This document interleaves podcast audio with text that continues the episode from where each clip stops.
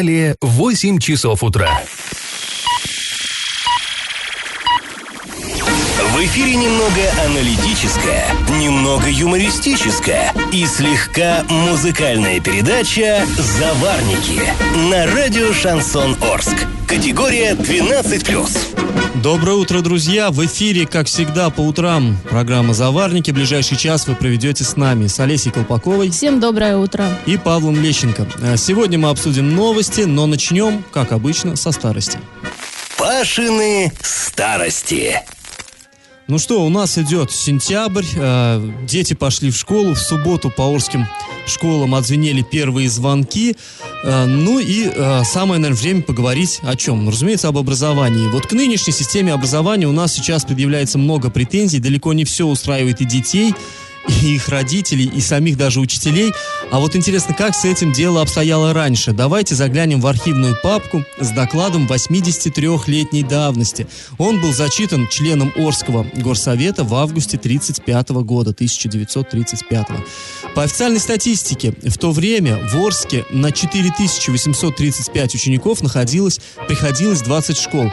А, собственно, в Орске, ну вот тогда Орском назывался Старый город, имелось 6 начальных школ, школ, там дети учились до 4 класса, 4 неполных средних до 7 класса и всего одна средняя, где учились дети 8, 9, 10 класс. Но вот тут вот важно уточнить, что первые-то две ступени образования были бесплатными, а за обучение детей в средней школе, то есть в 8, 9, 10 классах, родители платили по 150 рублей в год. Такая, знаете, приличная по тем временам была сумма. В новостройках, ну, новостройками тогда они не относились к городу, ну, как бы их не, не считали частью города, это было именно новостройки. Это Никель, ТЭЦ, Крекинг, прочие вот эти рабочие поселки, которые появлялись при предприятиях. Действовали шесть начальных школ и три неполных средних. Ну, а вот что было тогда главной проблемой образования? Конечно, это была нехватка помещений для школ. Э, после Великой Отечественной город стал строиться там невероятными темпами, школы росли одна с другой, а в 30-х новые здания возводились нечасто, их, конечно, катастрофически не хватало. И под школу отдавались самые разные, самые удивительные строения. Вот цитата. Мы получаем бывшее здание горного техникума и открываем там среднюю школу. Получаем здание городской больницы и открываем в, ней, в нем начальную школу. Получаем бывшее помещение Э, ресторана «Фурор», и за счет свертывания ресторана у нас появляются детское кино и библиотека-читальня. Получаем здание детской консультации Горздрава для организации детской технической станции. За счет получения этих э, зданий у нас получится разместить контингент учащихся нормально. Вот такой э, доклад зачитал начальник городского отдела народного образования. При этом он оговаривался, что в зданиях, отданных под школу, ну, иногда невозможно создать какие-то возможности для учебы. Опять-таки, цитата, «Ни одна школа не имеет оборудованной вешалки, и, как следствие, на занятиях учащиеся сидят в пальто или вынуждены бросать их на подоконники или под себя на скамейке. Не все школы имеют собственные уборные. Так, учащиеся школы номер 9 пользуются уборной, расположенной на городской площади для общего пользования. Школа номер 3 имеет общую уборную для мальчиков и девочек, разделенную перегородкой. А учебное помещение школы номер 14 состоит из двух комнат и комнаты, в которой живет сторожиха. Там же проводятся игры для ребят в перемены, и там же учителя находят себе место для отдыха. Вот такие спартанские условия были. Ну, к разговору о системе образования 30-х годов мы еще вернемся чуть позже, а пока традиционный исторический конкурс. Скажите, какое из этих учебных заведений открылось в Орске раньше других? Один. Орское реальное училище. Два высшее начальное мужское училище и три женская гимназия. Ответ присылайте нам на номер 8 903 390 40 40 или в соцсети Одноклассники в группу Радио Шансон Ворске. Галопом по Азиям Европам! А, вчера в сквере Славы Орска прошел, прошел траурный митинг. Э, горожане, там были и официальные лица, и совершенно неофициальные дети были. А, возложили цветы к вечному огню и к памятнику, к бюсту э, Героя России Андрея Туркина. Лейтенант э, подразделения «Вымпел» Андрей Туркин родился в Орске. Погиб он ровно 14 лет назад, в сентябре 2004 года. Принимал участие в операции по освобождению заложников в школе Беслана. Он ворвался в здание учебного заведения, будучи раненым, и когда один из террористов бросил гранату в толпу детей, он накрыл ее своим телом. Вот такой действительно геройский, действительно мужской поступок. В итоге он был посмертно э, награжден званием э, Героя России. И вот вчера арчане, земляки почтили так его память, ну и память всех жертв той трагедии Бесланской. Ну а теперь к коммунальным новостям. А, в Орске в августе э, возбуждено почти тысячи дел о взыскании коммунальных платежей на общую сумму почти 17 миллионов рублей. Ну а всего же закрыто 205 э, исполнительных производств на сумму 2 миллиона 11 тысяч рублей. Ну и а, еще о благоустройстве. В следующем году в Орске начнут благоустраивать уже вторую общественную территорию, парк Северный. Сейчас, мы напомним, идет благоустройство парка строителей. Заместитель главы города по муниципальному хозяйству Сергей Щербань во время аппаратного совещания доложил главе, что в августе было направлено заявление в Министерство жилищно-коммунального дорожного хозяйства Оренбургской области для участия в федеральной программе э, формирования комфортной городской среды на 2019 э, год. По его словам, получится полученные в следующем году средства планируется направить на второй этап благоустройства парка строителей и на первый этап реконструкции парка Север. Я в теме. А глава Орска Андрей Одинцов дал задание разобраться с ситуацией, сложившейся с подготовкой домов к отопительному сезону управляющей компании «Степная». А именно там на сегодняшний момент худшие показатели в городе. А, на сегодняшний день у нас остается одна компания, с которой возникли достаточно серьезные проблемы. Это глава города сказал. Это УК «Степная». Если по остальным ситуация выровнялась, все оставшиеся моменты решаемы, то со «Степной» вообще непонятная ситуация. Я попрошу выехать на место, разобраться разобраться, проверить непосредственно дома и четко доложить общее количество домов, кто за какой дом отвечает и когда дома будут готовы. Это градоначальник сказал своему заместителю Сергею Щербаню. Ну а о том, что же происходит в организации, нам рассказал главный инженер УК «Степная» Олег Зардинов.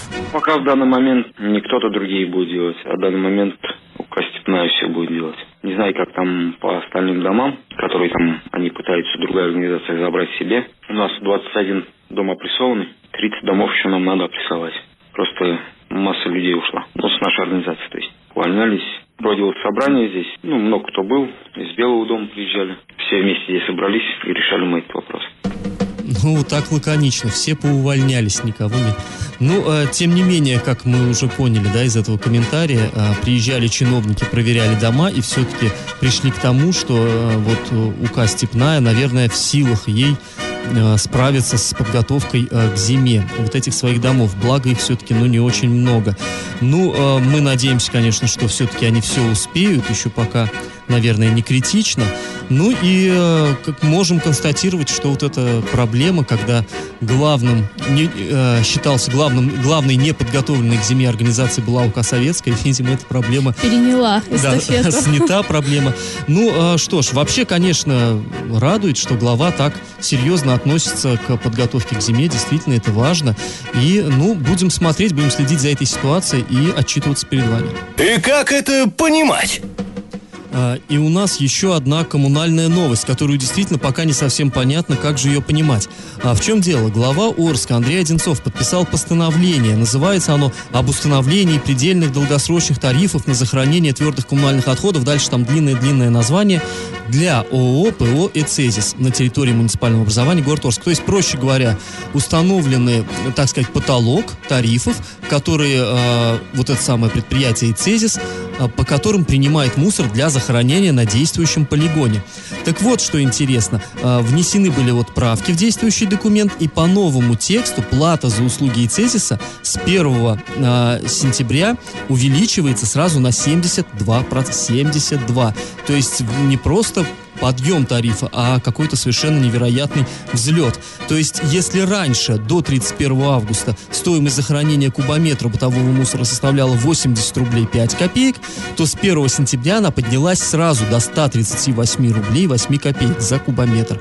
И вот интересно, что до внесения вот этих правок действовали тарифы, которые подписаны были главой э, еще 19 декабря прошлого года. То есть э, там был такой, знаете, план поэтапного увеличения тарифа, и вот поэтому э, документу, который был ну, не так-то давно, чуть, чуть больше полугода назад, по этому документу тариф 80 рублей 5 копеек, то есть старый, он был должен действовать аж до 30 июня 2019 года. И вот только потом он мог подниматься всего лишь на 3 рубля 50 копеек, то есть всего лишь на 4% мог подорожать аж через год.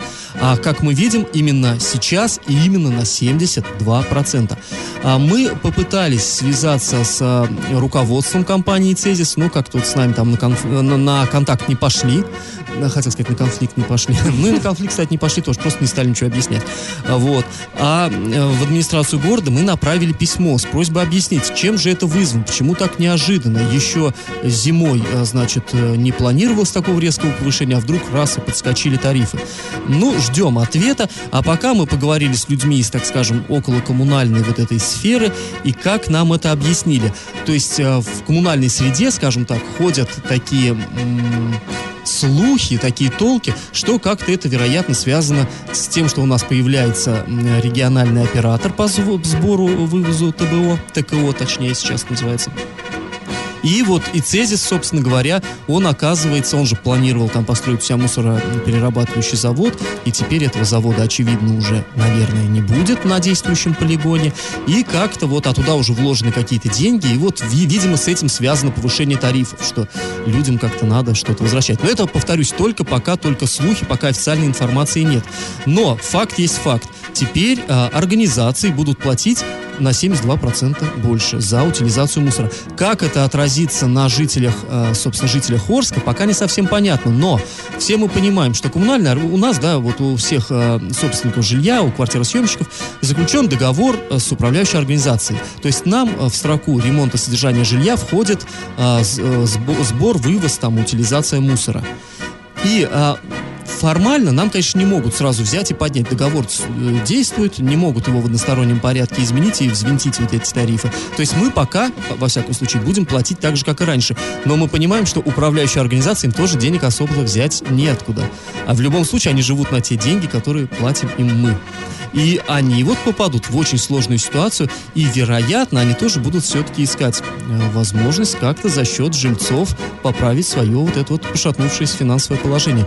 На самом деле, вот в этом, здесь вопросов пока, наверное, больше, чем ответов, но а, мы будем ждать, во-первых, что же нам ответят из администрации, ну и будем а, держать вас в курсе. Пашины старости. Ну, а мы возвращаемся к рассказу о том, как в 30-х годах а, дети учились в Орских школах. Вот, ну, не хватало помещений нормальных, в том числе детей даже а, размещали в здании бывшего ресторана. А, ну, понятно, разместить, знаете, это было еще половиной дела. А как их а, учить, куда сажать, а, банально, вот этого тоже, это тоже было большой проблемой. Начальник Горано в своем докладе перечислил такие вот ужасы, которые встречались в Орских школах. Цитата. Начальная школа номер 12 с контингентом учащихся 260 человек в качестве учебной мебели имеет 7 парт и 7 столов. Ну вот можете себе представить, 14, э, грубо говоря, столов да, на 260 человек. То есть э, кто-то писал э, стоя. Начальная школа номер 14 имеет столы, их устройство. Четыре стойки, к ним прибиты по три доски, образующие плоскость. Расстояние между досками 5-10 сантиметров. Доски не строганы, имеют безобразный вид. Ну, действительно, спартанские условия, конечно. Но вот помимо столов не хватало учебников, тетрадей не хватало.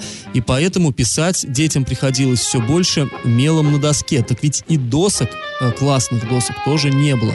И поэтому под них приспосабливались самые неожиданные плоскости. Опять цитата, такая жутковатая цитата нужно 250 тысяч тетрадей, а поступило только 25 тысяч. Работа происходит в основном с мелком в руках, и даже не всегда школы имеют приличные классные доски. Например, базовая школа номер 12 в качестве классной доски имеет икону. Конец цитаты. Ну, может, ну, конечно, жуть. А, то есть а, в 30-е годы как раз позакрывали городские храмы и, очевидно, где-то оторвали большую храмовую икону, и вот где-то на обратной стороне ее, видимо, дети писали А, Б, В. Ну, кошмар. А, ну, про то, что уж можно было бы получить, ре, нужны реактивы для проведения практических уроков по химии, какие-то там наглядные пособия, карты, глобусы, начальник Горано только робко намекнул. Денег, разумеется, тогда не было ни на что. Ну, а мы напоминаем сейчас про конкурс. Скажите, какое из этих учебных заведений в Орске открылось раньше других? Какое является самым старым? Вариант 1 – Орское реальное училище. Вариант 2 – Высшее начальное мужское училище. И вариант 3 – Женская гимназия. Ответ присылайте нам на номер 8 903 390 40 40 или в группу «Радио Шансон Ворске» в соцсеть «Одноклассники». Галопом по Азиям Европам! Интересная новость для автолюбителей. На российских дорогах в ближайшем будущем могут появиться знаки, которые будут менять скоростной режим из-за погоды. А, то есть э, скорость машин будет регулироваться в зависимости от осадков и видимости. Например, э, знак на нем горит, там, скажем, 60 км в час ограничения, а тут бах, опустился туман, он показывает уже 40. И а, планируется такие знаки устанавливать пока на автомагистралях и скоростных дорогах. К 2030 году правительство планирует с помощью вот этих а, знаков снизить, сме, снизить смертность ДТП почти до нуля. Как считают эксперты, вот электронные знаки помогут это сделать. Ну, честно говоря, мне не очень понятно, как, ну, экспертам виднее. Но уже известно, что обходиться каждый такой знак будет уже раз в 5-10 э, дороже, чем обычный традиционный. В московском метро произошло ЧП. Поздно вечером на станции метро Курская неизвестный напал на полицейского в служебном помещении. Он э, отобрал у него табельное оружие и из него же убил потерпевшего. А в качестве подозреваемого э, задержан сотрудник конфетной фабрики, приехавший в столицу из Оренбурга. Саму свою причастность э, к совершению преступления отрицает. Я в теме. Ну а теперь к новостям Оренбурга. 17 а, сентября этого года состоится очередное заседание Оренбургского городского совета. А, корреспондент Урал56.ру изучил повестку этого заседания и узнал, что депутаты не планируют рассматривать вопрос о снятии Евгения Арапова с должности главы города. Напомним, что он сейчас а, находится в СИЗО, он подозревается в получении взятки.